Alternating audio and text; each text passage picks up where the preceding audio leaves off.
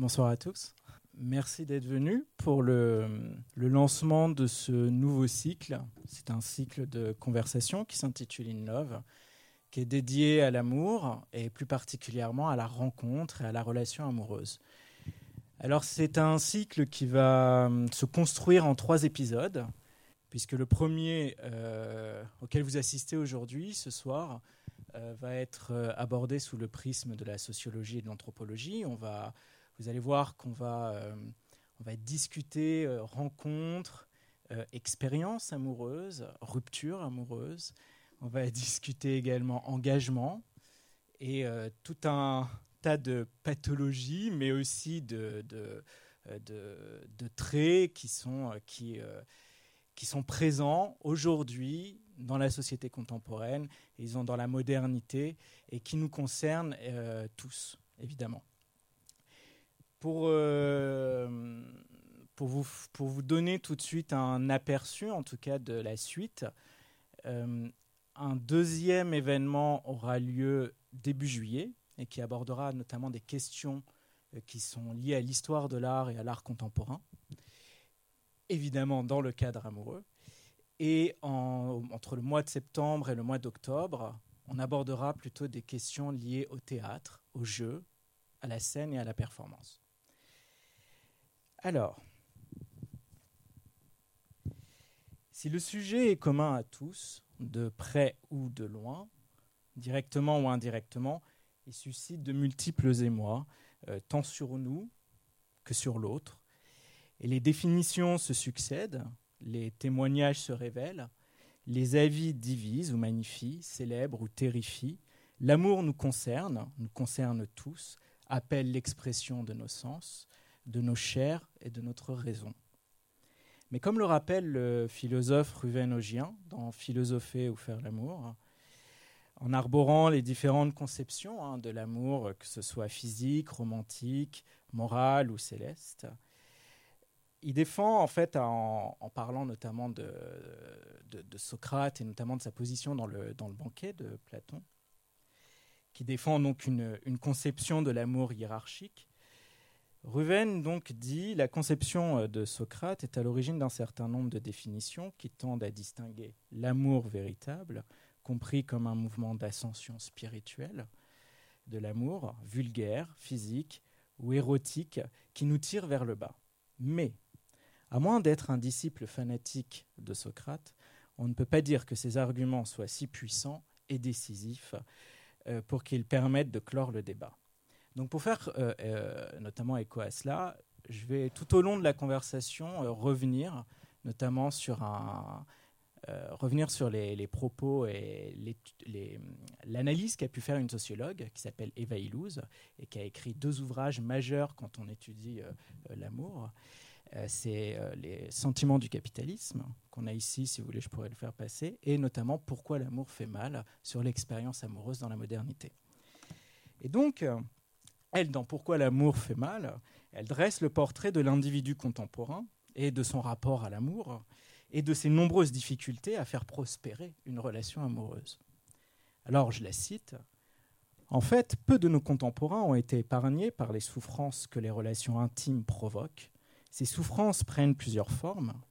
Accumuler les déconvenus dans sa quête du prince charmant ou de la belle princesse, se lancer dans des recherches sur Internet sisyphéennes, rentrer seul chez soi après une tournée des bars, une soirée ou un rendez-vous arrangé, les souffrances ne s'évanouissent pas pour autant lorsqu'une relation s'instaure, prenant la forme de l'ennui, de l'angoisse ou de la colère, de disputes, de conflits douloureux, et aboutissent à la déconfiture, au doute sur soi-même, à la dépression engendrée par les ruptures et les divorces, et ce ne sont là que quelques exemples qui montrent comment la quête amoureuse est devenue une expérience douloureuse. Si la sociologue pouvait entendre les voix des hommes et des femmes recherchant l'amour, elle entendrait une litanie puissante et interminable de plaintes et de gémissements. Bon, vous inquiétez pas, on va quand même aborder aussi des choses euh, qui sont de l'ordre aussi du bonheur et de la béatitude et qui existent évidemment dans nos relations amoureuses contemporaines. Alors la question que je me pose, c'est de quelle manière peut-on penser l'amour aujourd'hui? Est-il possible de croire à l'amour comme un objet accessible, réalisable et constructif pour notre vie amoureuse et dans notre relation à l'autre et au couple? L'amour est-il nécessairement un chemin au double visage, à la saveur tendre et cruelle? Aujourd'hui, nombre de magazines, de textes, manifestes thérapeutiques, raisonnements psychologiques se présentent à nos yeux souvent pour soulager nos peines ou nous aider dans notre quête personnelle, à trouver la personne idéale, à tenter d'évanouir nos désirs profonds ou d'accompagner nos rêves amoureux. Mais si la multiplicité des rencontres paraît à notre époque pourtant possible, si de nombreux choix s'offrent à nous, si l'excitation et le désir sont constamment sollicités, la vie de couple, sa durabilité, sa fiabilité semblent constamment remises en cause, dominées par les incertitudes, les doutes, l'envie de voyager ailleurs, trouver ce trésor que les autres n'ont pas. Dès lors, est-ce que l'on peut continuer de croire à l'existence de l'amour? En quoi sa quête, sa recherche, sa trouvaille peut-elle apporter un souffle, une aspiration à nos vies dans ce monde moderne? Mais l'amour n'est-il pas appréhendé comme un sujet de conquête? Car on cherche, on fouille, on examine, on calcule, on valide, on anticipe et on choisit. Mais si l'amour est envisagé comme un objet de marchandise, un sentiment sur lequel on tente de capitaliser, dans nos sociétés, est-il encore possible de se perdre en amour, d'explorer des passions, où le corps, ses émotions, ses chairs s'engagent dans l'inconnu, dans une recherche sur l'autre, sur soi, des empreintes ouvertes au songe et au plaisir. En somme, quel pouvoir peut-on donner à l'amour? Dans un système de haute compétition, apprendre à se faire désirer, s'armer des outils de séduction, exercer son emprise sur l'autre, l'obsession d'acquérir, de posséder l'amour de l'autre, sonne-t-il comme un moyen de légitimer son existence, sa domination et ce que l'on vit dans ce monde face aux autres?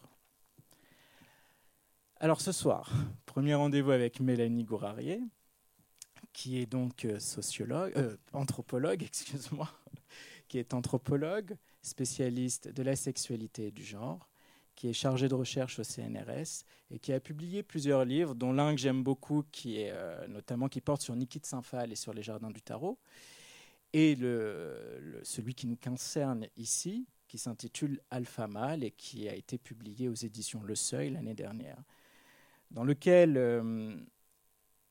elle traite, elle s'intéresse à l'apprentissage de la masculinité hétérosexuelle à travers les pratiques de séduction.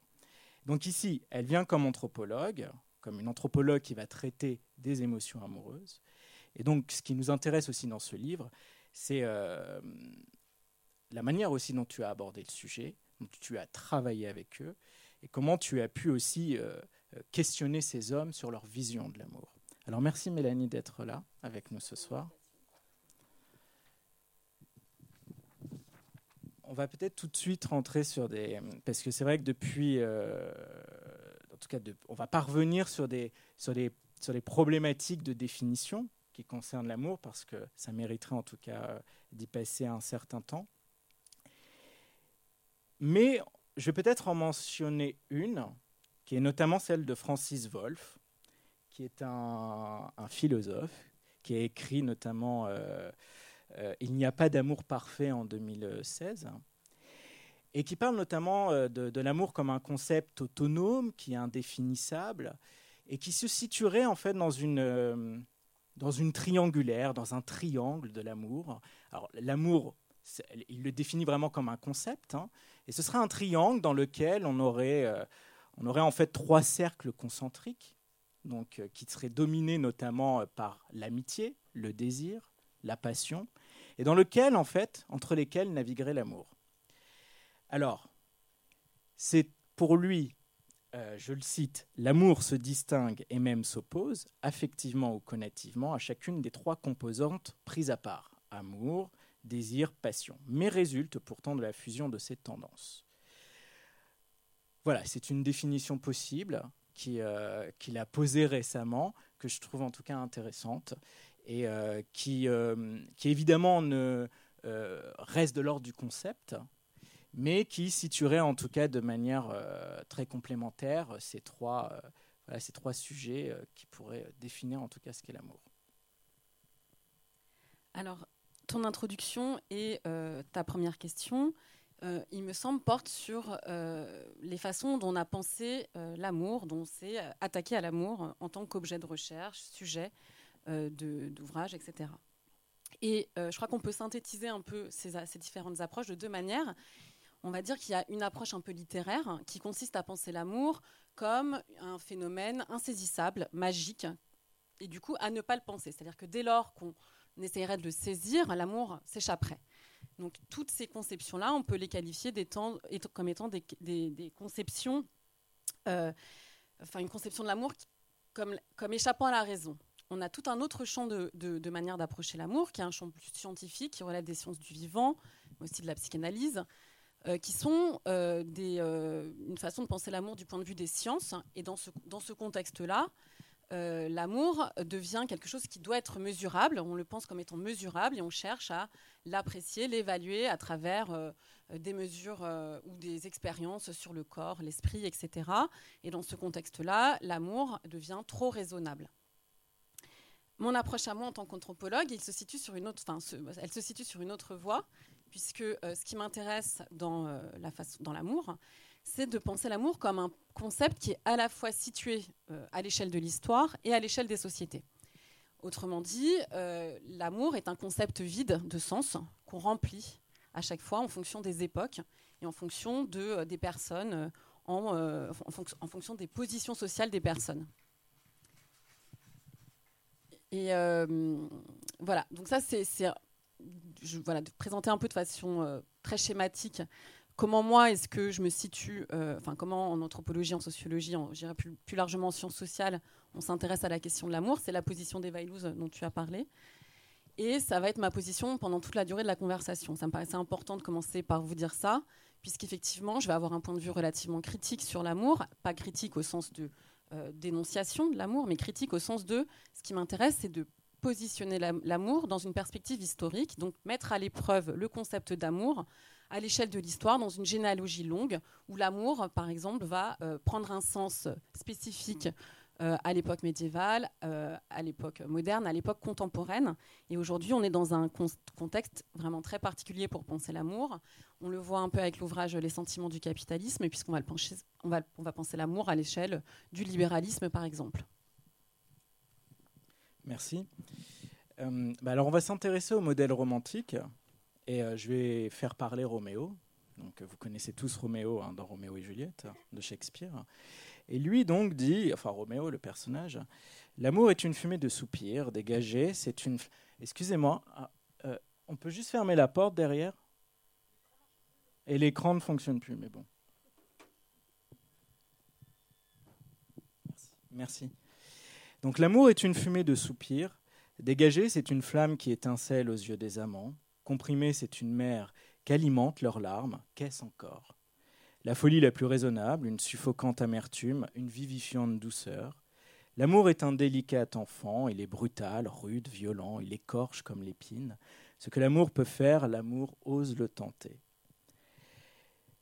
Alors, je vais faire un parallèle aussi avec Madame Bovary de Flaubert, parce que ce qu'on a il y a donc euh, dans ces deux personnages, hein, Madame Bovary, je ne vais pas revenir dessus, mais c'est aussi ce personnage hein, qui, euh, qui tente en tout cas de vivre aussi ses, ses passions à la lecture euh, de ces romans, de ces romans d'amour. Il y a quelque chose comme ça, en fait, que ce soit chez Roméo, enfin, ou chez, sur, chez Madame Bovary, ou sur ces personnages en tout cas qui parlent ou qui incarnent l'amour romantique, quelque chose qui appartient donc un amour pur, éternel, un modèle de vérité qui s'exprime comme ça entre deux sentiments, un sentiment de tendresse, de cruauté, quelque chose entre la brûlure, l'éclat, entre la folie et la douceur. Il y a quelque chose en tout cas de l'ordre du tiraillement, de la tension et quelque chose de l'ordre de l'émotion forte. Alors ma question elle est peut-être plus de l'ordre de est-ce que l'amour n'est pas quelque chose de lié lié à, ces émotions en fait fortes qu'on peut vivre euh, en présence de, l'être aimé ou de l'être euh, désiré.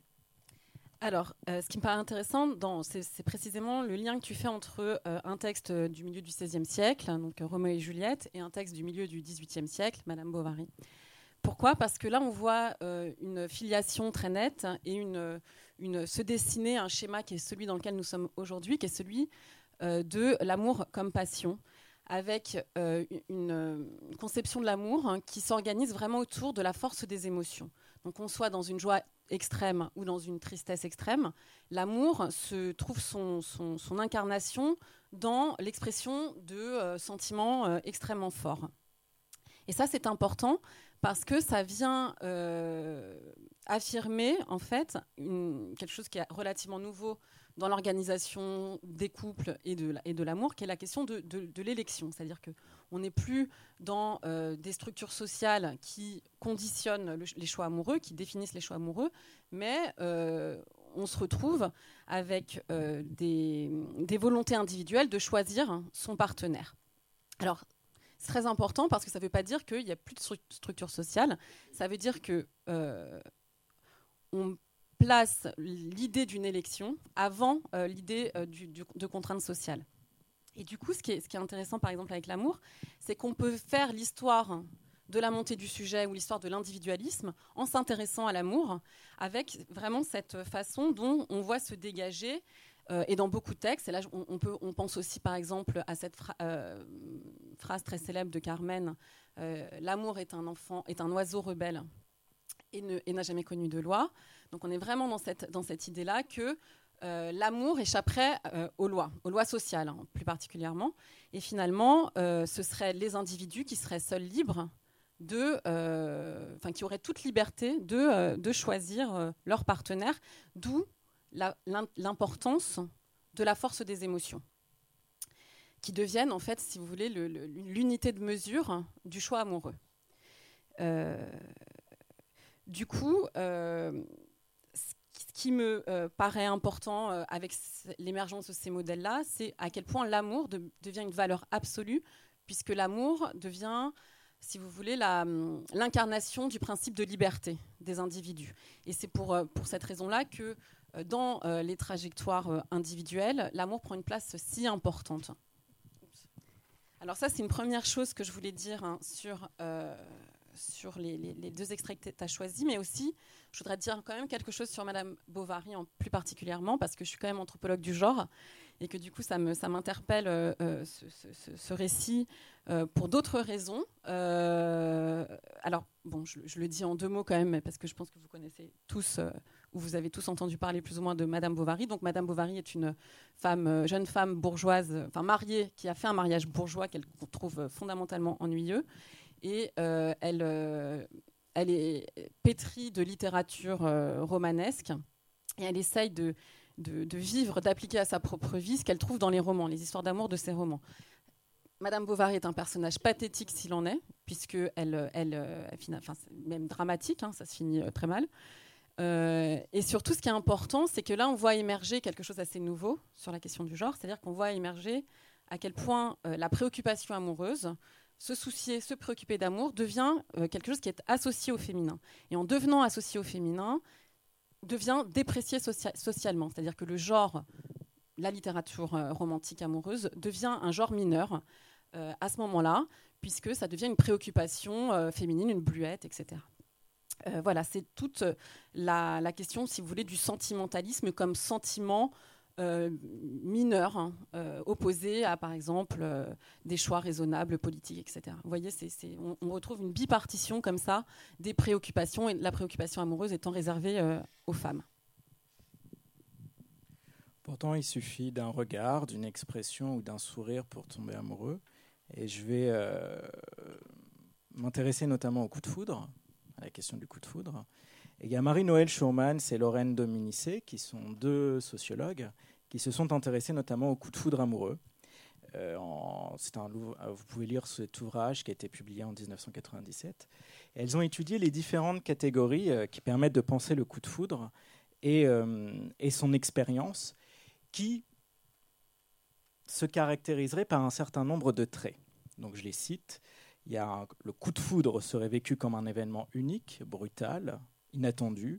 Il est inexplicable et irrationnel. Il se déclenche immédiatement après la première rencontre et il perturbe la vie quotidienne et entraîne un profond bouleversement de l'âme. Alors, pour les citer, ceux qui, marquaient, ceux qui, marqués par la foudre, entachés d'un statut d'exception, n'ont pas lutté pour réintégrer leurs conditions humaines, ont résisté aux pressions des autres, ont assumé jusqu'à la mort leurs transgressions. Ceux-là sont les héros, demi-dieux, êtres hybrides, d'un merveilleux tragique.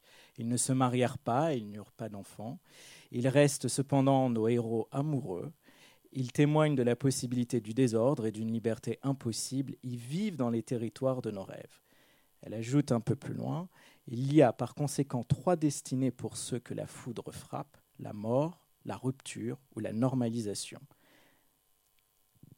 Alors, euh, Mélanie, euh, l'amour ne, peut-il pas être pensé par nos chairs, par le corps? Et la réponse ne serait-elle pas à trouver, notamment dans, le coup de foudre? Alors, sur la question du coup de foudre, euh, là, les auteurs que tu cites ont, tenté de, en interviewant des personnes qui avaient fait l'expérience du coup de foudre, de euh, déterminer des, euh, schèmes récurrents, des, euh, des, des caractéristiques pour définir en fait qu'est-ce que c'est que de vivre un coup de foudre. Effectivement, c'est très intéressant parce qu'il va se dégager des, des points qu'on retrouve dans chaque récit, hein, puisqu'il s'agit de, de, récits d'une expérience. et on va trouver déjà, pour définir un coup de foudre, on va trouver des éléments contextuels c'est-à-dire, euh, par exemple, la question du hasard, hein, qui revient dans chacun des récits, voire de l'improbabilité de la rencontre. Alors, je vais vous en donner, euh, je pense que vous voyez à peu près de quoi je veux parler, mais quand même, euh, je vais vous donner un exemple. Par exemple, quand on, on essaye de, raconter une histoire de rencontre ou une histoire de coup de foudre, la plupart du temps, ce qu'on va trouver comme élément, c'est en plus, je ne devais pas être là, j'avais prévu autre chose, je devais être avec une autre personne, etc ça, c'est quelque chose qu'on retrouve euh, beaucoup dans les récits de, rencontres amoureuses. Euh, d'autres éléments comme la question du bouleversement, le rapport au temps, c'est-à-dire que tout d'un coup on devait, euh, on devait faire autre chose et on, voilà, on va prolonger sur une journée, deux journées cette, cette, rencontre, etc. Donc il y a des éléments contextuels qui surtout sont des éléments de hasard. Le hasard est fondamental, je vais y revenir. Il y a d'autres éléments qui sont des éléments émotionnels où là on retrouve des cris, des frissons, le cœur qui bat la chaleur, euh, le, trouble des sensations, etc. Ça, c'est des éléments récurrents dans les récits euh, de, coups de foudre. Ça me paraît très important, euh, effectivement, d'arriver à décrire qu'est-ce que c'est que l'expérience d'un coup de foudre, mais ce qui me paraît encore plus intéressant, c'est finalement, et encore une fois, je vais faire mon anthropologue, c'est de, les penser d'un point de vue plus critique, c'est-à-dire de voir qu'est-ce que ça produit de parler de coup de foudre et qu'est-ce que ça produit de ressentir un coup de foudre et quelle efficacité ça peut avoir dans un récit amoureux, le coup de foudre. Et si on considère que euh, la rencontre amoureuse contemporaine euh, prend pour euh, point d'orgue une espèce de, feu d'artifice émotionnel, dans ces cas-là, raconter un coup de foudre vient justifier une histoire amoureuse. Vous voyez ce que je veux dire? On peut inverser la perspective en considérant que c'est parce qu'il y a eu coup de foudre, c'est parce qu'on raconte un coup de foudre, parce qu'on se raconte un récit amoureux à partir du coup de foudre, qu'on vient euh, légitimer une, une, histoire euh, qui dure depuis des années, ou etc. On a besoin, si vous voulez, d'une d'une histoire d'amour. L'histoire d'amour, ça porte bien son nom, c'est-à-dire on a besoin de se construire un récit de la rencontre, des premiers émois, pour justifier euh, parfois la mise en couple, etc. Et ça n'a pas, ça, n'est pas anodin non plus de, parler de, de, hasard. Et là, j'en reviens à ce que je vous ai ce que j'ai déjà évoqué tout à l'heure sur la question de l'élection.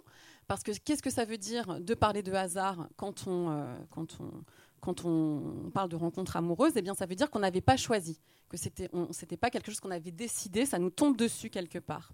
Or, et je ne suis pas la seule à dire, beaucoup de sociologues du couple et de l'amour, je, citerai juste Michel Boson par exemple, qui est un des spécialistes français euh, de la question de la mise en couple, qui est sociologue, euh, montre que bah, la, foudre ne frappe jamais nulle part, euh, jamais par hasard, n'importe qui, n'importe comment. Quoi.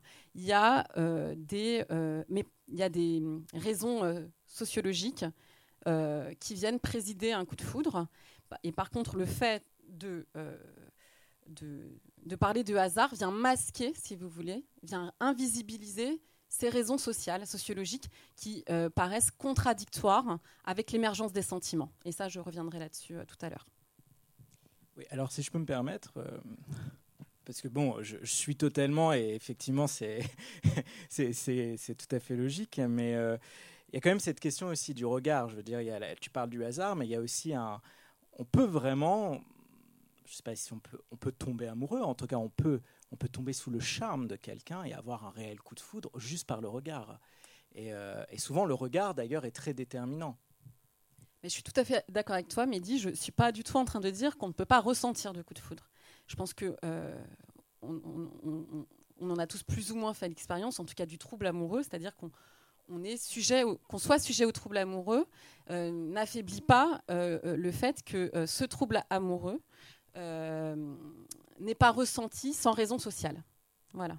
Et c'est ces raisons sociales qui me paraissent intéressantes à, étudier justement. Et, et au-delà de ces raisons sociales, c'est peut-être comprendre cette émotion vive comme étant euh, pas seulement le produit de quelque chose, mais comme produisant quelque chose. C'est-à-dire que l'efficacité amoureuse, l'efficacité, euh, je, vais même aller un peu plus loin, mais l'efficacité de la reproduction sociale, en fait, qui se joue dans l'amour, puisqu'il se joue aussi la reproduction sociale, mais ça, j'en discuterai tout à l'heure, eh bien, tient au fait que euh, nous ressentons des sentiments extrêmement forts.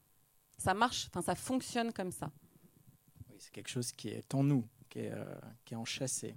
C'est quelque nous, nous, sommes plus ou moins socialisés, c'est certain, à euh, ressentir des émotions amoureuses et à faire passer ces émotions comme étant premières par rapport à des raisons stratégiques qui sont pourtant toujours là. Ok. Alors bon, le, coup de foudre, c'est une possibilité hein, pour trouver l'amour, bien qu'il nous faut un certain cadre, une certaine situation. Mais aujourd'hui, en tout cas, on, va parler aussi d'Internet, hein, parce que c'est probablement l'un des, grands bouleversements de ces dernières années, qui notamment joue euh, un rôle majeur dans les moyens de recherche, mais aussi dans les techniques d'évaluation. Et euh, les sites de rencontres, aujourd'hui, ont quand même un, poids important pour rencontrer euh, l'être aimé ou le désir ou, euh, euh, ou, toute forme en tout cas de, de, sexualité qui va dans ce sens. Alors je vais, on va évoquer notamment peut-être deux, deux œuvres. L'une est cinématographique, c'est sorti récemment, c'est pas pas un très grand film, hein, mais s'appelle Love Simon. C'est un film américain qui traite notamment euh, de l'histoire d'un adolescent qui cache son homosexualité. Il a une vie normale, il a une vie parfaite, il a des amis extraordinaires, il vit dans une, dans une banlieue euh, tout à fait euh, merveilleuse, avec des parents extrêmement compréhensifs. Enfin, tout va bien dans sa vie, sauf que il ne dit à personne qu'il n'est gay. Il se trouve que sur le site web du lycée, un anonyme poste, fait son coming out euh, anonymement sur le site web du lycée. Et ce garçon, donc le Simon en l'occurrence, euh, décide de commencer une, euh, un, pardon, je non, non, un dialogue, pardon. Il commence un dialogue vraiment par, par Internet avec ce, garçon anonyme sans savoir qui c'est. Et donc il va tomber amoureux, ils vont vraiment parler d'amour, il va vraiment avoir un coup de foudre pour ce garçon, sans même avoir rencontré euh, ses chairs, sans même avoir vu son corps, sans même avoir approché sa peau. Et donc là, on tombe amoureux d'une autre façon. Alors Eva Illouz, dans Les sentiments du capitalisme, dit L'annulation du corps qui est censé permettre une expression plus complète du moi authentique, sans être soumis aux contraintes des interactions corporelles. Mais elle ajoute plus loin, cela devrait poser un problème particulier puisque les émotions en général et le sentiment amoureux en particulier sont indissociables du corps. Donc d'après Eva Illouz, dans, son livre et dans ses recherches, Internet présente aujourd'hui une rupture radicale avec la tradition de l'amour romantique.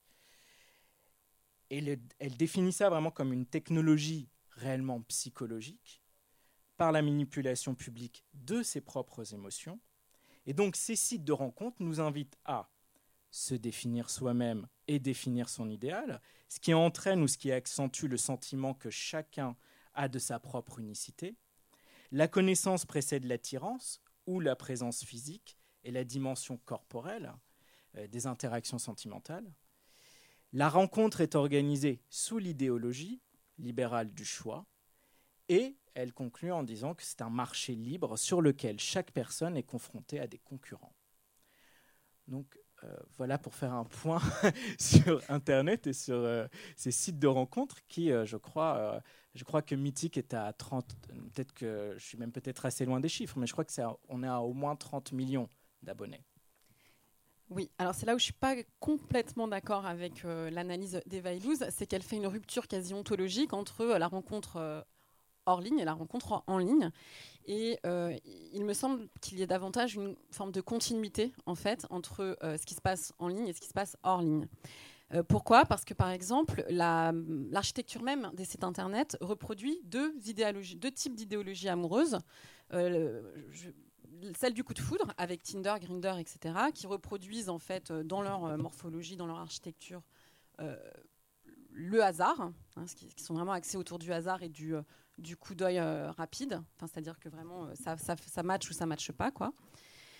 Et euh, le choix homogamique, donc qui se ressemble, s'assemble. Et là, on est dans des sites internet plus traditionnels comme Mythique, Attractive World, etc., où on est sur des choix, sur des affinités culturelles, sociales, etc.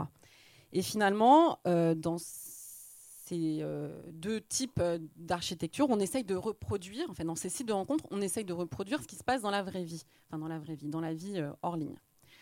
là où peut-être il y a une difficulté supplémentaire avec Internet, je dirais, c'est effectivement la question de la chair, la question de, du corps. Alors, pas pas que la question c'est pas le problème c'est pas que ce soit dématérialisé hein, ça c'est pas là où je situe ma, critique la question c'est que dans euh, la rencontre amoureuse dans le coup de foudre comme je l'ai un peu euh, sous-entendu tout à l'heure déjà il n'y a pas de hasard euh, sociologique quoi c'est à dire qu'on on a enfin quand on rencontre l'autre on décrypte on décode un certain nombre de, signaux sociaux hein. on le fait on a tellement intériorisé ce, déchiffrage social qu'on ne le pense, on, le fait de façon inconsciente, sans y penser. C'est ce qu'on appelle un peu l'incorporation, si vous voulez. Et avec Internet, il y, a une difficulté supplémentaire, c'est que d'une part, effectivement, on peut jouer de son image, c'est-à-dire qu'on peut se faire passer pour ce que l'on n'est pas socialement, de façon euh, très consciente, par exemple. Euh, notamment, je pense, moi, j'ai une amie qui m'a dit qu'il y avait beaucoup de. Euh, quand on commence par j'ai une amie qui m'a dit ça commence très mal. Mais euh, voilà, le, fait qu'il y ait beaucoup d'hommes, par exemple, sur euh, leur profil qui se, qui se montrent avec un appareil photo. Donc on peut penser qu'ils sont photographes. Et en fait, bah, ils ne sont pas du tout photographes. Ou voilà, toutes ces mises en scène professionnelles qu'on retrouve d'ailleurs de, façon très genrée, qu'il s'agisse des femmes ou, des, ou des hommes. voilà, et, et, et ça, c'est vrai que cette mise en scène de soi euh, stratégique, c'est pas quelque chose qu'on peut faire de façon aussi nette dans la hors, ligne. Euh, et ensuite, il y a tout ce qui est la projection sociale, c'est-à-dire qu'effectivement, on a beaucoup plus d'indices. Hein, quand on voit une personne, on a le timbre de voix, la, façon de se mouvoir dans l'espace, euh, les gestes, hein, la façon de s'asseoir, tout ça sont des indices hein, de, qui, est, socialement la personne que vous avez en face de vous, que vous n'avez pas effectivement sur Internet. D'où le nombre plus grand de déception au moment de la rencontre euh, en face à face. On se rend compte qu'on euh, avait mal évalué euh, la personne, on l'avait mal jugé. Souvent, parfois d'ailleurs, on, lui reproche, hein, on lui dit qu'il n'est pas conforme à, sa présentation. Or, il s'agit souvent de projection en fait. Voilà. mais tout ça pour dire que encore une fois, ces sites qui, soit qui présentent de façon très consciente, enfin très volontaire, le fait que pour bien fonctionner, il faut qu'on soit euh, les mêmes socialement. Donc là, on est sur la sélection euh, à l'entrée euh, et sur une, espèce de compatibilité avec des pourcentages très, parfois très poussés de comment est-ce que ça peut matcher. Quoi. ou alors sur l'idéologie du coup de foudre avec finalement le plus important, c'est que ça matche au premier regard. Dans tous les cas, les logiques sociales sont toujours là. Voilà. oui, peut-être. Mais euh, il y a quelque chose qui est, euh, extrêmement intéressant, c'est euh, tu, évoques notamment cette question du choix et aussi tu vois de l'évaluation et notamment du, nombre de critères qui se multiplient. Alors pour continuer notamment dans le, travail qu'a fait Eva à la lecture de ses recherches et notamment dans la, toujours dans notre société moderne, hein, Elle dit que la, rationalité, donc notre rapport rationnel à l'amour, prendrait vraiment le pas sur notre instinct. Et donc on rompt d'une part avec la, tradition de l'amour romantique et on se fixe alors de nouvelles exigences. On anticipe la silhouette amoureuse en arborant un certain nombre de critères dans une société où le choix s'est abondamment multiplié. Et donc on y voit une rationalisation des liens affectifs. Contrôle des affects, mise au clair de ses valeurs et de ses buts, recours à une technique de calcul, donc plus de stratégie, et l'objectivation des émotions. Face à cela, elle va parler aussi de la manière dont on capitalise aussi sur notre corps. Donc capitaliser sur notre corps, c'est aussi avoir un corps sexuel, avoir un corps qui est beau, euh, avec lequel on, tente en tout cas de, correspondre aux, modèles amoureux ou aux modèles sexuels qui sont véhiculés, notamment dans, nos images, dans nos images qui appartiennent soit à la presse, à un entourage en tout cas, euh, euh, disons, plus lointain, plus indirect, ou même d'un entourage plus proche. Et donc, euh, que ce soit la question du self-help, de la bonne nourriture, de la bonne nutrition, euh, de la gym, du coaching, des soins, des thérapies et tout ça, participe d'un corps sur lequel on capitalise. Donc il y a comme ça, en fait, deux, euh, deux, deux données importantes dans cette, dans cette, dans cette modernité très sexuelle. C'est déjà un corps qui devient finalement un objet sur sur lequel on, capitalise vraiment pour trouver l'amour. Et puis il y a là cette rationalisation où on, choisit énormément, on a de plus en plus de critères, on définit finalement le, l'être aimé ou l'être désiré, on anticipe finalement son image avant même de l'avoir rencontré. Et donc moi, la question que je vais te poser, Mélanie, c'est est-ce que euh, l'amour, ou peut-être le sentiment, on va parler peut-être de sentiment amoureux, euh, est-ce qu'on ne peut pas l'envisager comme un, comme un bien sur lequel on, capitalise Alors là, pour le coup, ma réponse est très nette et c'est oui, à plusieurs euh, niveaux. Euh, un niveau. Euh, un premier niveau, je dirais, c'est le fait que être à deux, c'est capitaliser aussi. Hein, c'est mettre en commun des capitaux. c'est faire fructifier un capital déjà existant, un patrimoine, etc. Et puis c'est bénéficier d'un certain nombre de services sans euh, les payer. Donc voilà. Donc ça, effectivement, euh, le, couple, enfin, en tout cas, euh, être deux plutôt que un ou être trois plutôt que un, c'est toujours plus avantageux. Et donc économiquement parlant, et puis pas que, enfin symboliquement aussi euh, parlant. Euh, ça, c'est un premier niveau. le, couple est un capital. L'amour est un capital. Euh, et puis tu voilà tout ce que tu disais aussi sur le fait de et ça c'est pas une nouveauté propre à la modernité c'est vraiment la mise en scène de enfin le travail sur soi le travail sur son corps le travail pas que sur son corps hein, le travail sur sa propre culture se cultiver bon là je vais je vais dire un mot quand même sur mon travail moi j'ai travaillé sur un groupe d'hommes qui apprennent à séduire des femmes et euh, les techniques du corps font partie d'une de leurs techniques de séduction, mais à côté de ça, il faut absolument qu'ils se cultivent. Hein. Ça fait partie de leur, euh, leur, apprentissage. Donc ils vont au théâtre, ils vont voir des, films, ils apprennent la bonne musique, etc. Parce que c'est euh, des capitaux qui peuvent ensuite faire, enfin, qui, sont, qui sont fructifiables en séduction, quoi. Qui, qui valent autant de coup d'ailleurs que, que la beauté physique, ce qui n'est pas forcément le cas du coup pour les femmes où les capitaux culturels sont euh, souvent euh, moins valorisants, valorisables que euh, les capitaux physiques. Voilà. ça, c'est pour donc, ce niveau-là. Il y a un autre niveau pour lequel on peut parler de, capitaux à propos de l'amour, et là, c'est de façon, je dirais, presque plus structurelle. C'est un petit peu plus complexe à saisir aussi, donc je vais essayer d'aller un peu lentement. C'est euh, et ça, c'est vraiment le, travail euh, des sur les sentiments du capitalisme, où elle essaye de montrer que finalement un régime politique, un régime politique correspond à un euh, mode amoureux, quoi, un régime amoureux. Et pour Eva Illouz, le fait que, par exemple, le libéralisme fonctionne avec la responsabilisation, l'individualisation des pratiques, c'est-à-dire qu'en gros, je vais, je vais, vous le dire simple, c'est les individus sont maîtres d'eux-mêmes, maîtres de leur destin, et ils doivent devenir des entrepreneurs euh, de leur propre vie, c'est-à-dire de leur vie professionnelle, mais aussi de leur vie amoureuse. C'est là où ça se joue donc, dans la vie amoureuse, c'est que euh, on doit à soi le fait que ça marche ou le fait que ça marche pas. D'où un certain nombre de techniques de coaching, aussi le recours à la psychanalyse, etc. C'est-à-dire qu'on doit s'entreprendre soi-même dans sa réussite amoureuse. Euh, et ça, c'est une chose importante parce que ça correspond aussi à l'émergence d'une autre dimension euh, de l'amour contemporain, c'est la, mise en opposition de ce qui relève de la sphère de, l'intérêt économique ou de l'intérêt politique, etc., et de la sphère sentimentale.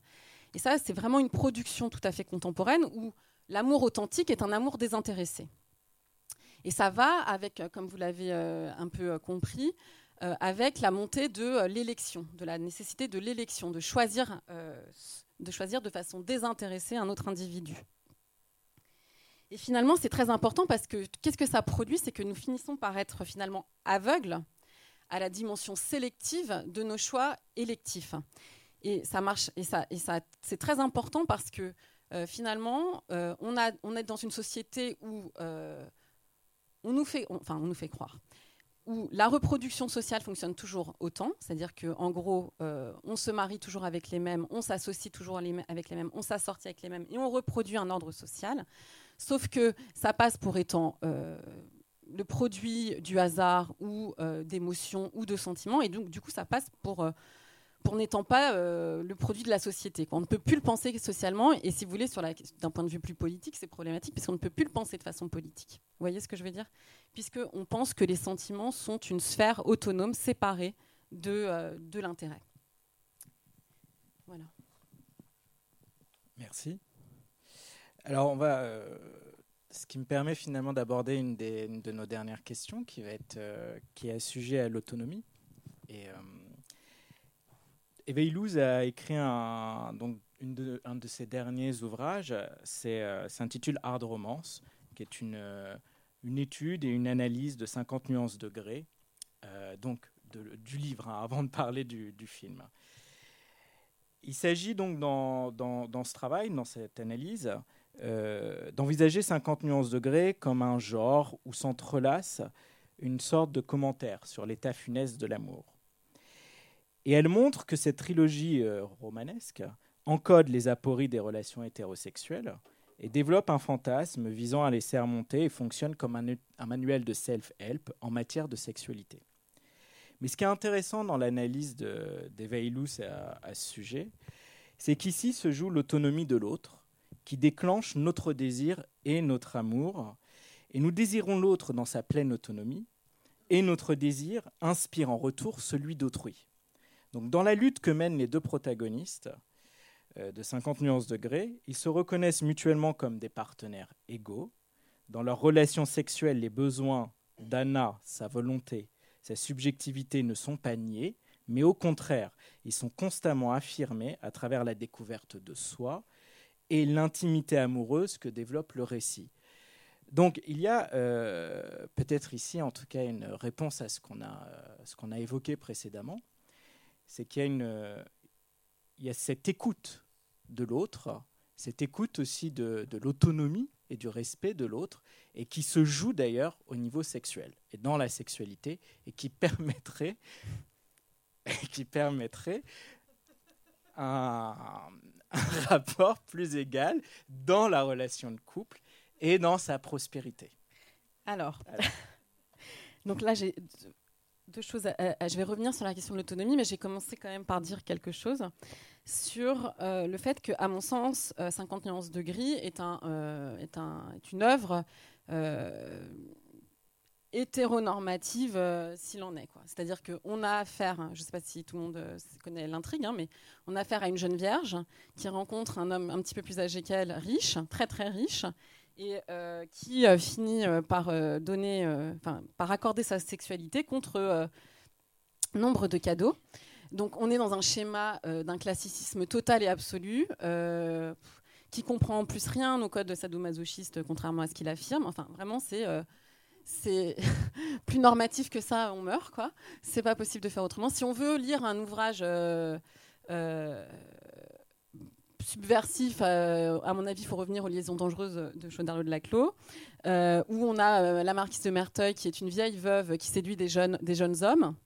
Là, ça me paraît beaucoup plus socialement subvertif que subversif, pardon, que 50 nuances de gris. Pour autant, c'est ça, c'est 50, oui, 50 nuances.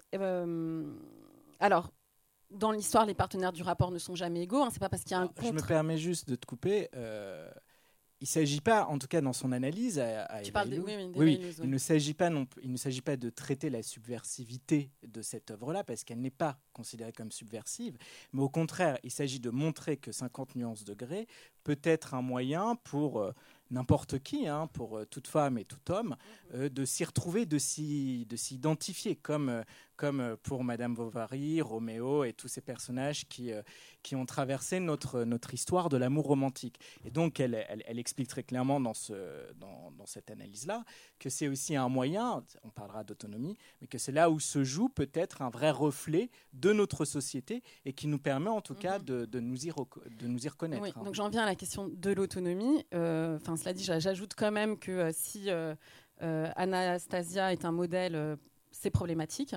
Euh, mais euh, voilà. Ce que dit, enfin, ce que montre Eva Illouz, finalement, c'est qu'on peut prendre, euh, donc Eva Illouz qui analyse 50 nuances de gris, quoi. Voilà, c'est qu'elle montre que on peut prendre cette trilogie comme étant un manuel, un manuel de self-help à destination des femmes pour leur expliquer comment il faut bien gérer leur vie amoureuse. Enfin, Eva Illouz, c'est vraiment celle qui a pensé la façon dont on on, était formé euh, à, être les entrepreneurs de sa propre vie amoureuse. Donc elle s'intéresse à toutes les formes et plus particulièrement au self-help, au développement personnel. Et donc l'autonomie est une norme vraiment très forte qu'elle analyse et qu'elle critique. C'est une prescription contemporaine, peut-être une des plus fortes, une des plus, pesantes aujourd'hui. Et euh, finalement, euh, qu'est-ce qu'elle montre Eva Illouz, à travers cette idée d'autonomie, c'est que qu'est-ce que, qu'est-ce que, enfin, alors voilà, 50 euh, nuances de gris peut être compris comme un manuel de bonne conduite comme il en existe depuis le XVIIIe siècle, ça c'est certain, ça ressemble à peu près à ça, où on explique aux jeunes femmes ou femmes, enfin bref, à euh, finalement on est dans une époque où donner sa sexualité c'est pas ce qui va importer, on peut être dans un don de, dans un don sa sexualité dès le, premier jour, hein. c'est pas sur ça que va se jouer le succès de la vie amoureuse euh, après. Par contre il faut qu'il y ait une résistance euh, en tout cas au moins un semblant de négociation sur, euh, sur le sentiment. Donc euh, là où ça résiste, c'est sur le sentiment. Ne pas accorder ses sentiments immédiatement tout de suite. Quoi. Et ça, effectivement, Eva Illouz le prend comme un manuel, comme un, comme une comme une, voilà, une, un, des conseils donnés sur la bonne gestion amoureuse de, de, sa vie de couple. Donc négocier, mais ne négocier plus, ne, plus négocier sur sa sexualité, mais négocier sur ses, sur ses sentiments. Euh, voilà, je crois que sur 50 euh, degrés euh, de gris. Est-ce que le, cette question de l'autonomie, on peut l'envisager aussi bien sur des rapports hétérosexuels qu'homosexuels? La question de l'autonomie, elle, pèse dans, parce que c'est vrai qu'on a beaucoup parlé d'hétérosexualité, hein, parce que ce, qui, ce, sur quoi je travaille plus personnel, personnellement, c'est la, l'élaboration d'un modèle hétérosexuel. Donc, euh, c'est pour ça que j'en ai plus euh, discuté aujourd'hui.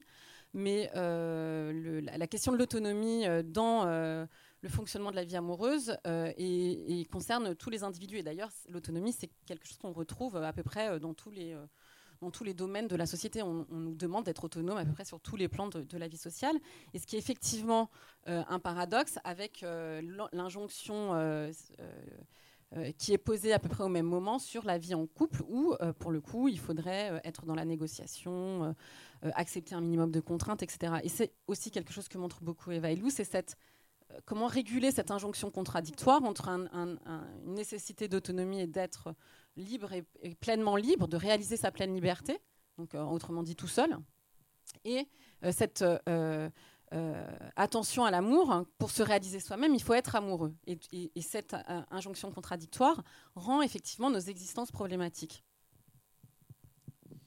Alors, vous l'aurez bien compris, hein, met l'accent sur plusieurs phénomènes qui conditionnent notre relation à l'amour et à l'autre, à notre époque moderne. Elle tente de montrer que la peur de l'amour et l'excès d'amour, que les angoisses, les désillusions inhérentes à de si nombreuses expériences trouvent leur cause dans la réorganisation sociale de la sexualité, du choix amoureux et des modes de reconnaissance à l'intérieur du lien amoureux et du désir lui-même. Alors pour revenir sur, bah, sur certains éléments qu'on aura énoncés jusqu'à maintenant et qui, qui transparaissent d'ailleurs dans l'étude d'Eva Illouz et qui reformate ou en tout cas reconditionne notre approche du, à la fois du désir et de l'être aimé. Elle met l'accent sur les principes d'évaluation et sur l'abondance du choix, qui évidemment ont un, jeu déterminant sur la transformation du désir et sur la manière dont on anticipe la relation amoureuse. Elle parle aussi de la rationalisation, qui évidemment euh, euh, repose complètement notre recherche de l'amour et notre manière aussi d'imaginer l'amour. Il y a aussi ce travail sur l'insécurité et sur le besoin de reconnaissance, le besoin d'être reconnu, d'être reconnu à la fois aussi comme un, comme un corps sexuel, comme un corps qui est capable de donner du désir. Donc on crée plus d'incertitude avec tout ça, la menace est beaucoup plus forte si on n'est pas reconnu, car ce qui est en jeu, c'est la performance du moi et en conséquence sa valeur. Donc, vous l'aurez compris, donc la sexualité aujourd'hui a quand même une valeur euh, capitale euh, dans une économie de l'abondance, et ce qui entraîne à la fois euh, des formes qui sont souvent hautement conscientisées, individualisées, et un affaiblissement aussi du désir. Alors, dans ce travail qui montre que l'amour appartient à un marché, un marché économique, Eveilouz quand même évoque que comprendre l'amour, c'est aussi chercher des fondamentaux, chercher un fondement social du moi. Et elle parle notamment de la nécessité aujourd'hui de vivre de nouvelles formes de passion et aussi de sortir de cette, euh, euh, euh, rationalisée ou de ce rapport rationnel aussi que l'on a à ces modèles et à, et à cet autre et à ce désir, et d'essayer aussi de retrouver cette forme passionnelle. Alors, à mon sens, euh, dans l'hypothèse qu'une relation amoureuse traverse tempête, plénitude, euh, cette idée du temps, il y a peut-être quelque chose à opérer, une tension à négocier ou un équilibre à trouver entre l'autonomie de soi, l'écoute de l'autre, l'espace de liberté à définir pour soi et pour l'autre, et un lien émotionnel et passionnel extrêmement fort entre les deux personnes. Qu'en penses-tu? Alors, bah, ce que, j'en pense, c'est ce que, ce, que, ce que ça dit, c'est que à, quel point euh, l'amour est toujours quelque chose de désirable, même si il génère énormément de, souffrance. Euh, et euh, je conclurai pas en, évidemment, vous l'avez compris, en, essayant, enfin, en donnant des conseils sur comment bien vivre une relation amoureuse, mais je dirais plutôt que euh, ce que tu viens de souligner comme conclusion heureuse, ça relève peut-être d'une utopie amoureuse, et c'est là où il me semble qu'il y a un, interstice joyeux pour penser l'amour. C'est l'amour aussi comme potentiel révolutionnaire, c'est-à-dire il y a eu euh, beaucoup d'utopies qui ont essayé, qui ont essayé de, je pense à Fourier plus particulièrement, qui a, pensé des modèles sexuels, d'un monde, un nouveau monde sexuel. D'ailleurs, son livre s'appelle Un nouveau monde amoureux, où finalement euh, la révolution, la transformation, l'inversion des normes sociales passe par un changement du régime amoureux. Et euh, voilà, il me semble que ça peut être une note un peu joyeuse, faire, faire l'amour et la révolution. Merci Mélanie.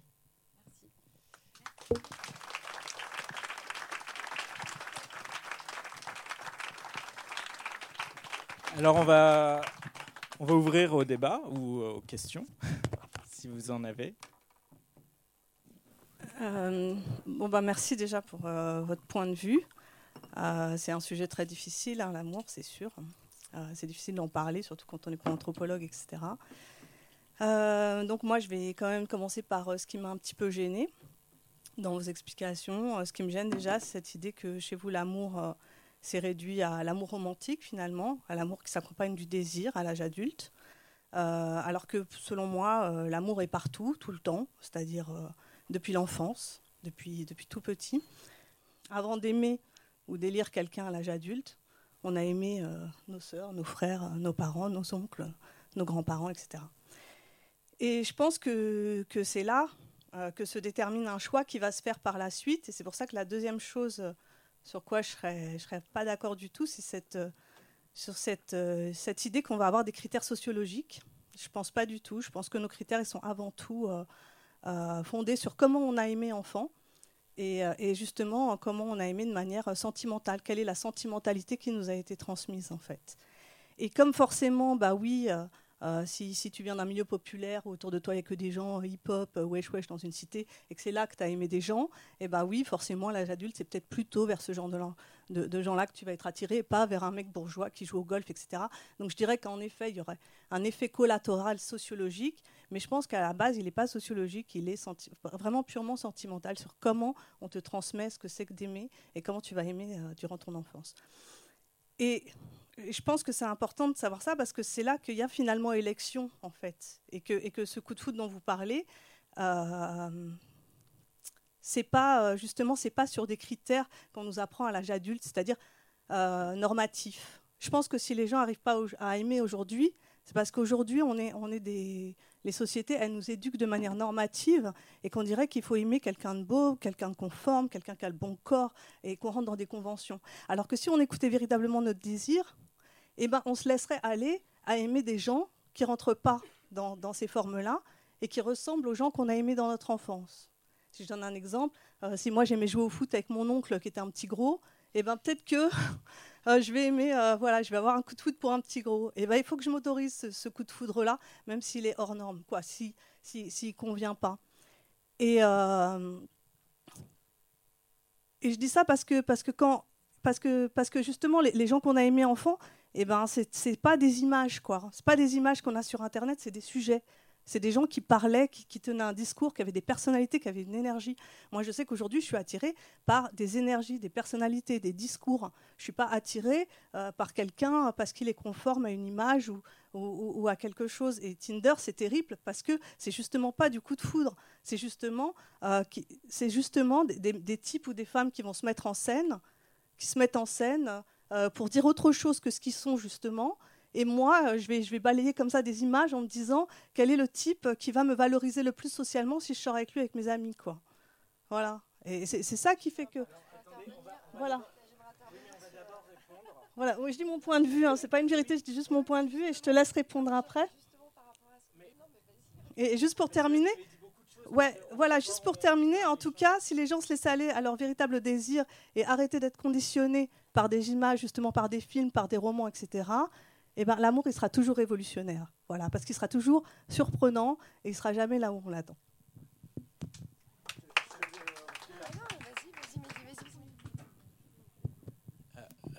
Je vais laisser après euh, Mélanie répondre. Mais alors, euh, déjà, tout d'abord, vous avez parlé, oui, d'amour, de l'enfance, etc. J'ai bien précisé au départ que là, c'est un travail, c'est une étude, c'est une recherche qui se fait sur la rencontre et la relation amoureuse. Hein.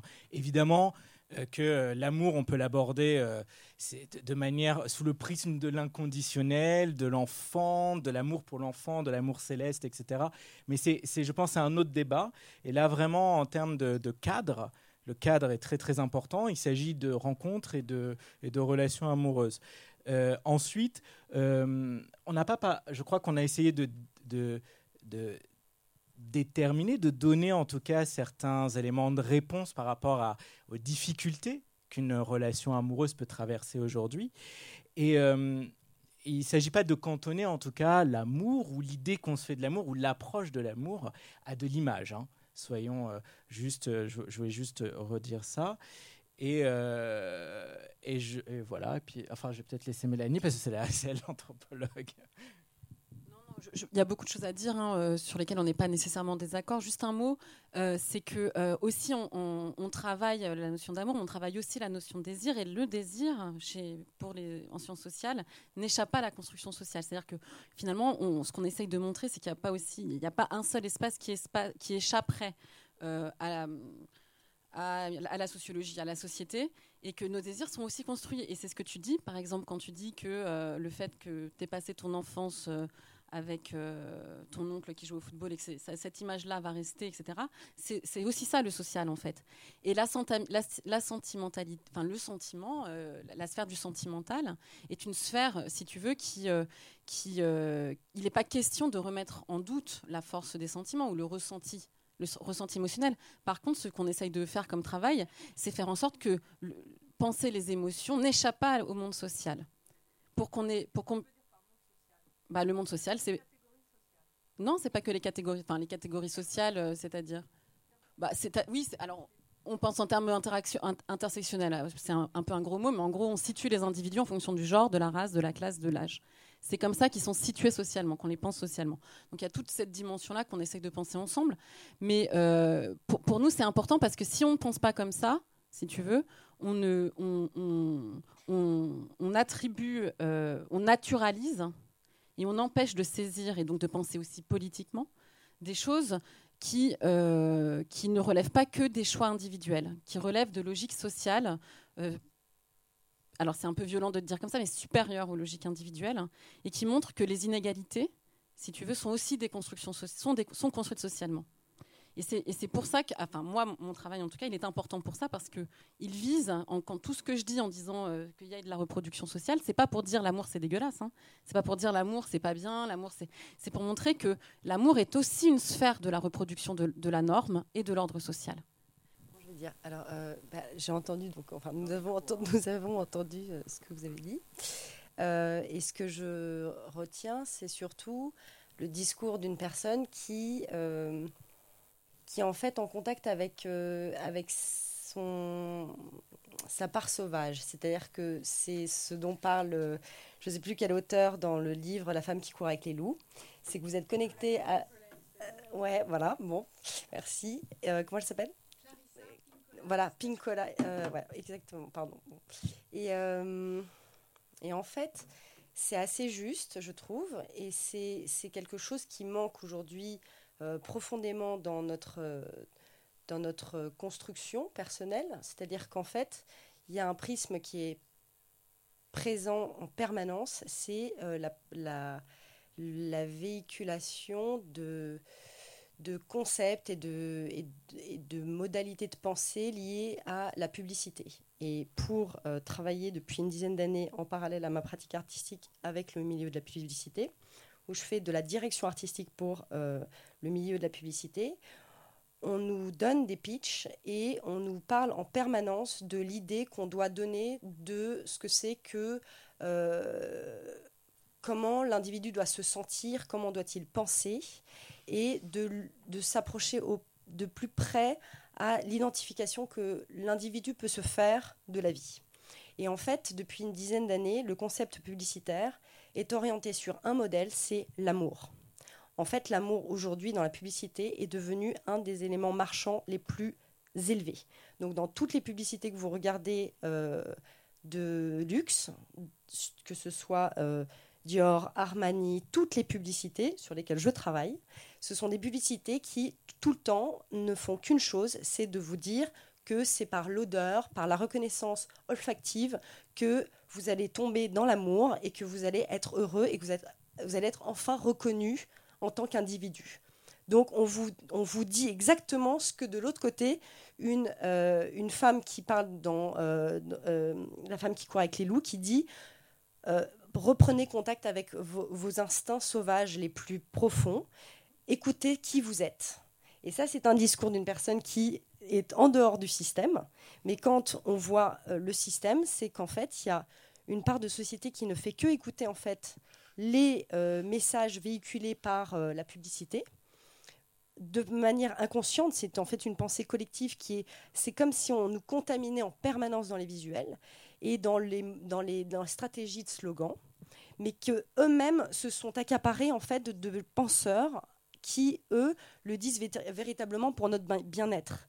Et en fait, la publicité se charge de récupérer des concepts profonds pour ensuite euh, en faire une valeur marchande, en fait. Et donc, c'est là où il y a un gros problème, c'est que l'individu, euh, pour se trouver lui-même, il faut vraiment qu'il coupe avec le système pendant un moment, ou alors d'avoir eu des bases très solides à l'enfance, dans l'enfance pour pouvoir être indépendant, on va dire, de euh, ce, ce système qui nous, euh, qui nous lobotomise en fait et qui nous fait croire à des choses.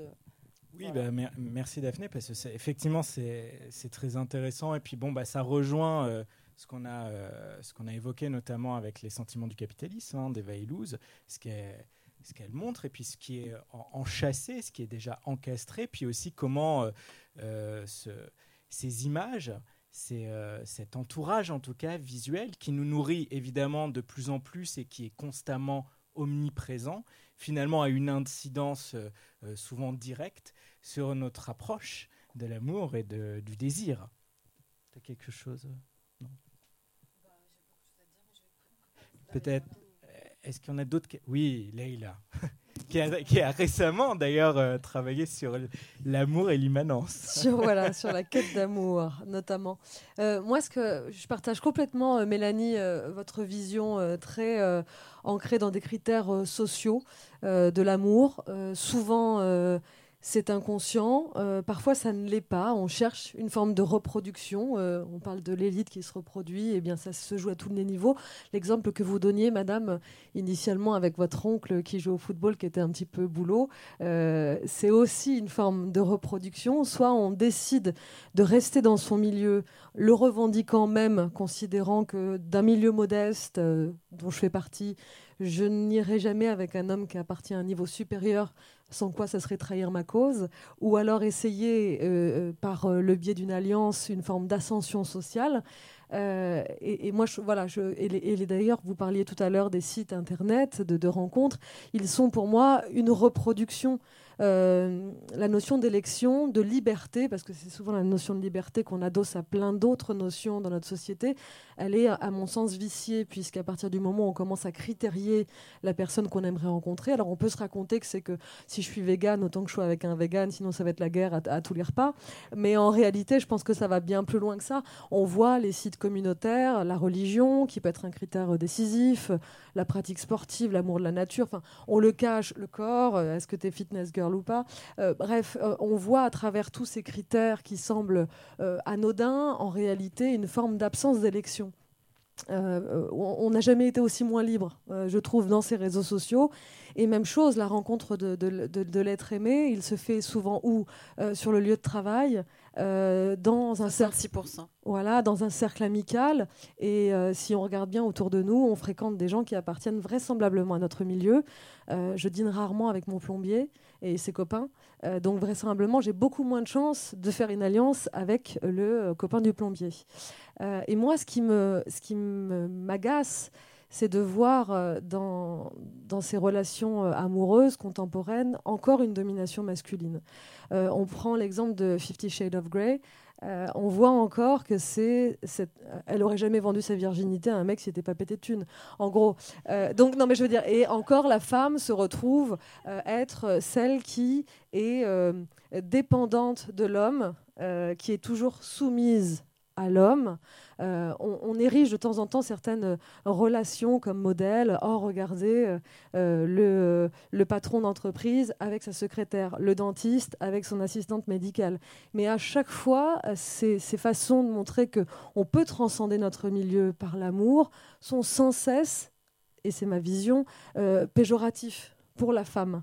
On, voit très très rarement le cas inverse.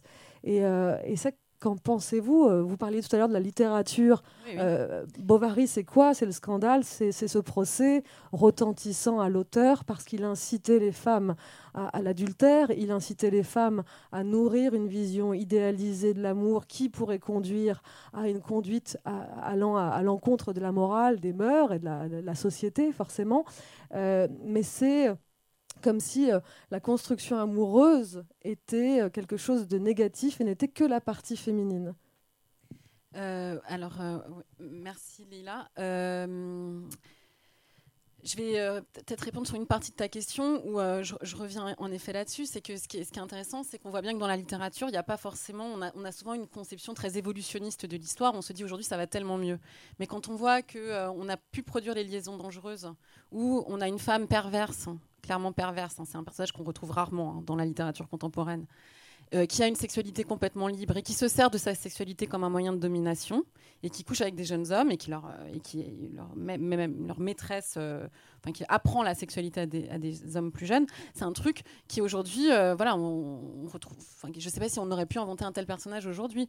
Donc ça, me paraît intéressant aussi d'avoir cette idée-là, c'est que ça va pas forcément mieux dans les représentations aujourd'hui qu'il y a quelques temps, quoi. Bon, dans les pratiques, c'est discutable, mais dans les représentations. Voilà.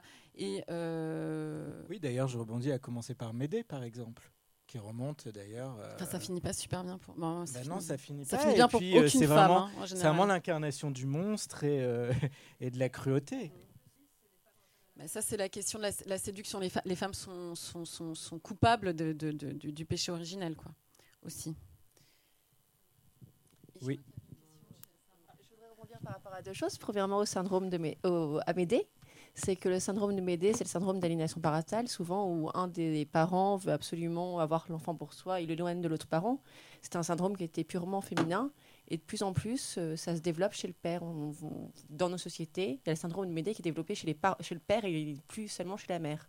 Alors qu'avant, en psychiatrie, c'était décrit exclusivement chez la mère. Donc on, assiste quand même avec notre société une inversion quand même des, des, euh, des tendances. Et je, voulais répondre aussi par rapport justement à, au choix amoureux, forcément.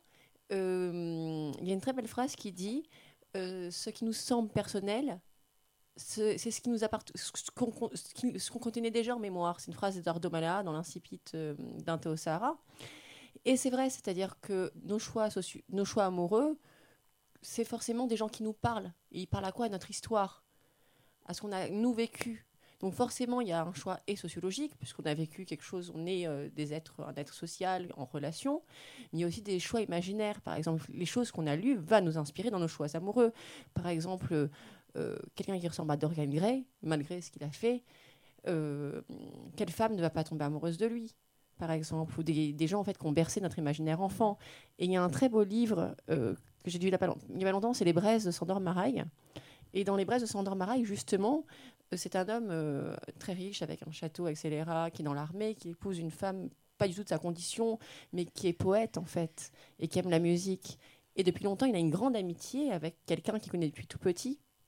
Et cet homme qui connaît depuis tout petit vient d'un milieu social très bas aussi, mais qui a un goût pour la musique. Et en fait, les trois font ménage ensemble, en fait.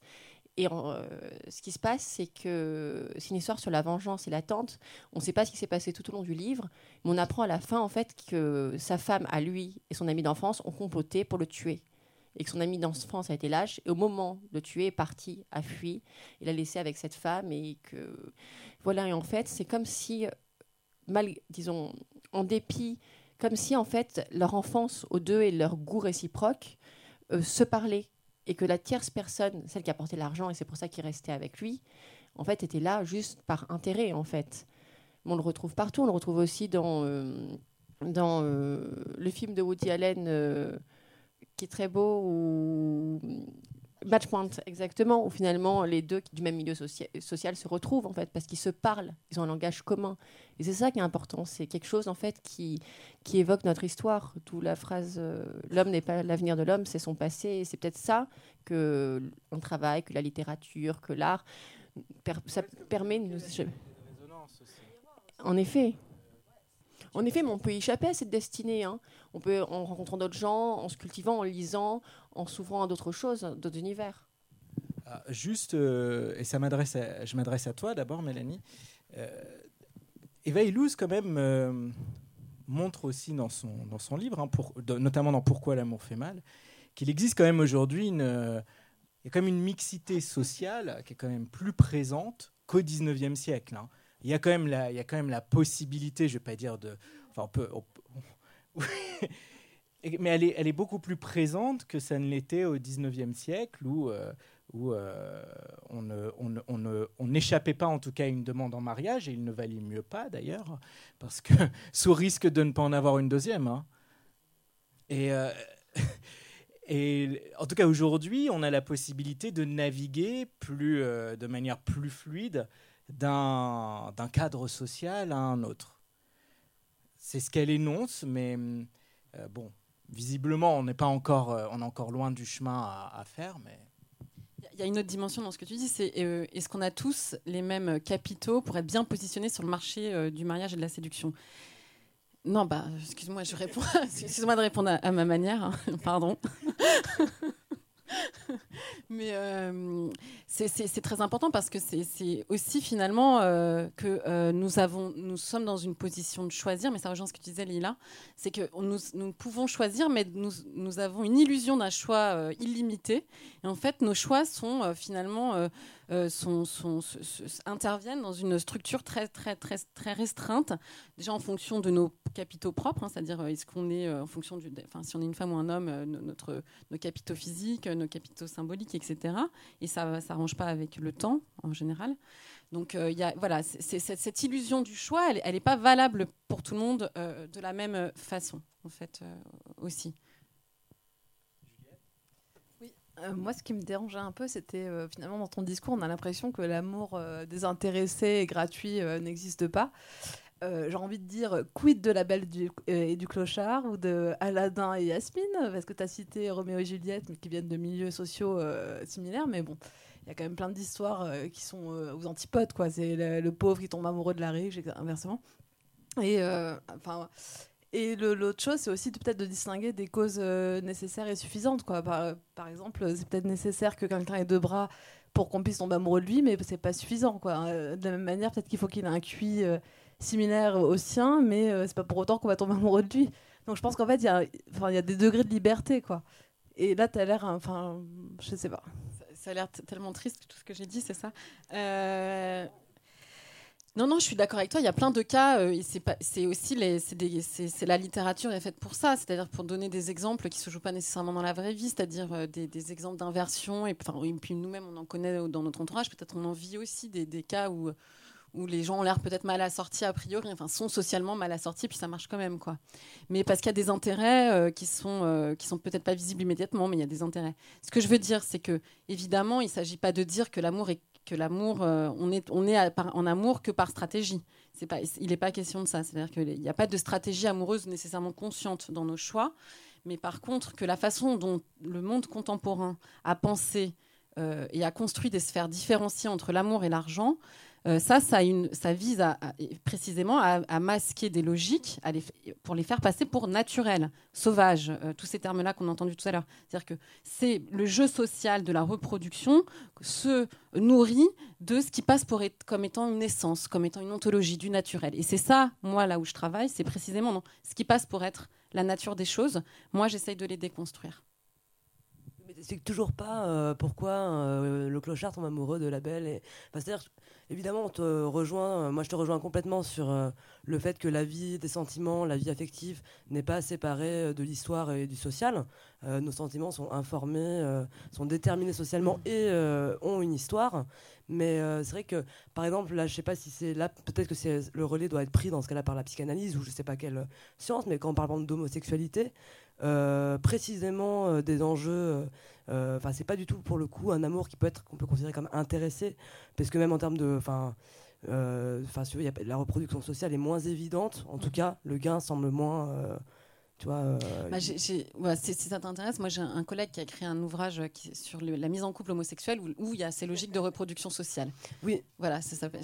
Mais, en tout cas, juste, ce que je voulais dire aussi, c'est que j'ai l'impression, par exemple, dans le cas de l'homosexualité, mais en, dehors de l'homosexualité, même pour l'hétérosexualité ou d'autres sexualités, c'est que autant euh, bien sûr euh, notre euh, on vit on est notre vie est pétrie de représentations sociales imaginaires ou quoi mais on peut aussi s'inventer je trouve enfin être créateur de sa propre de sa propre sexualité de son propre désir et de ses objets d'amour en fait. Il me semble que c'est ça qui est exclu et c'est dommage parce que je pense pas que ce soit que ça s'oppose en fait. Non non mais c'est pour ça que j'ai terminé sur la révolution c'est pour ça que j'ai voulu terminer sur la révolution, sur le potentiel utopique de l'amour. Et l'amour, s'il reproduit des normes sociales, il peut aussi avoir un effet de bouleversant, quoi. Ça peut tout bouleverser. Et, euh, et par contre, sur euh, La Belle et le Clochard et tous ces récits-là, je pense que leur efficacité aussi, c'est de montrer, regardez l'amour, le vrai amour, l'amour authentique, l'amour le plus beau, c'est celui-là, en fait. c'est horrible comme question. euh, non, non, bah, on n'est jamais vraiment objectif. Hein, ça, j'y crois pas non plus. Mais euh, bah, si, moi, je suis bercée de mythes et de contes euh, amoureux. Donc, si, tu ne crois pas à l'amour désintéressé Attention à cette femme. si, si, bah, je, suis, je, suis le produit de mon époque. Donc, euh, aussi, je, comme, voilà, je suis aussi une femme romantique. Moi, je voudrais juste clarifier un petit truc, c'est que la psychanalyse, c'est pas une science. Je pense que Lacan, il a réglé, la question. Hein. Il a dit euh, l'être humain, justement, dans son affectivité, dans les rapports affectifs qu'il va créer aux autres, c'est plus de l'ordre de la poésie et de la poétique, parce que notre rapport au monde, il est plus de l'ordre de la poésie, il est chargé de mystère et d'infini. Et c'est ça la complexité de la nature humaine. Donc la psychanalyse est plus de l'ordre de la poétique, et je vous laisse confirmer en lisant Lacan, euh, qui, a clarifié ça, et qu'après Freud, on arrête de faire du sujet humain quelque chose qui puisse se scientifiser, parce que ce n'est pas une science, et ça ne le sera jamais. Voilà.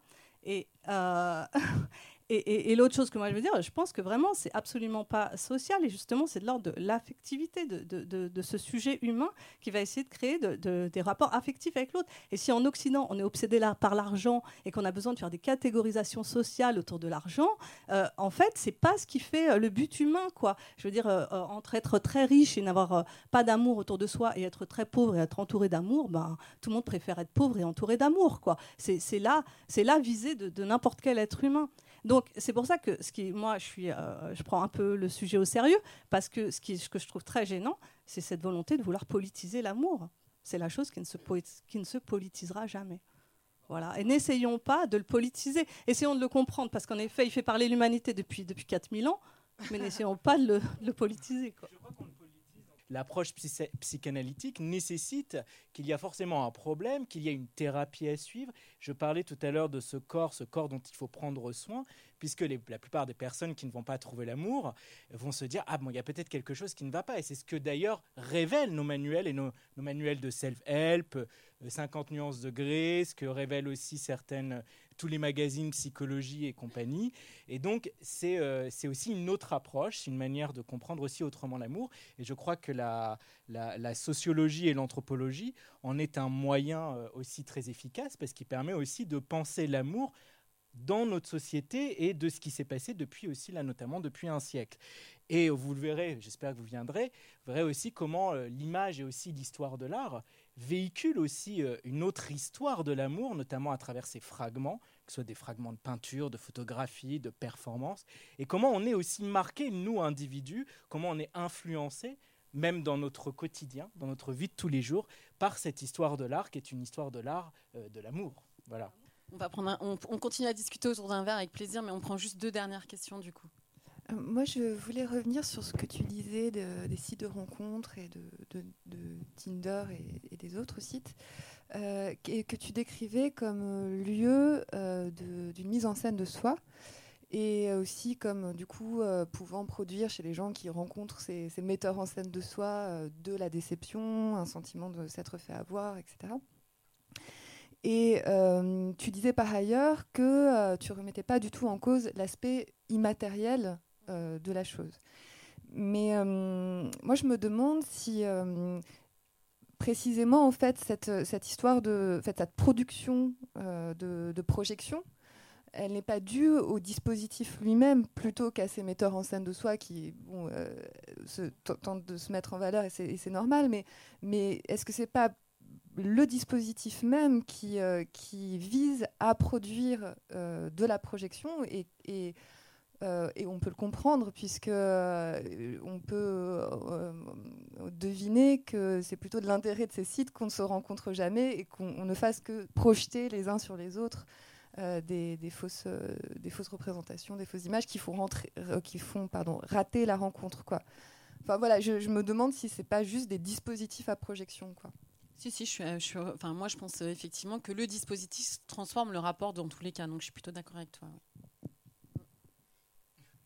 Bah, du coup, moi, je me sens un petit peu euh, hors sujet parce que, je, en, suivant, je me pose la question sous le biais du rapport hormonal, du contact et dans la discussion là sur la rencontre amoureuse je me dis c'est marrant, c'est comme si l'amour commençait à partir du moment où on est vraiment euh, conscient, plein de raisons, et qu'on a 35 euh, ans, parce que si on se pose pas la question, finalement, on n'a ni la rencontre qui convient, euh, mais dans tout ce que j'ai entendu, finalement, on s'écarte de, la, de la chose que j'imagine par laquelle on commence à apprendre, c'est le contact, parce qu'on a le contact à travers le visuel, comme vous en avez parlé, mais c'est vrai qu'à l'école, c'est surtout parce que c'est le copain de l'autre que ça anime quelque chose. Mais finalement, après, donc, là où je veux en venir, c'est euh, j'imagine qu'on passe peut-être un contrat de mariage parce qu'on pas on parle d'amour, mais c'est vrai que dans l'union il y a le mariage. Dans le mariage, c'est vrai que ça rime pour moi avec euh, contrat. Maintenant, on ça, ressemble à toute cette discussion comme une évidence. Et à côté de ça, je me dis il y a quand même euh, toute cette période d'expérimentation qui, repose d'abord sur le premier contact et ensuite peut-être une,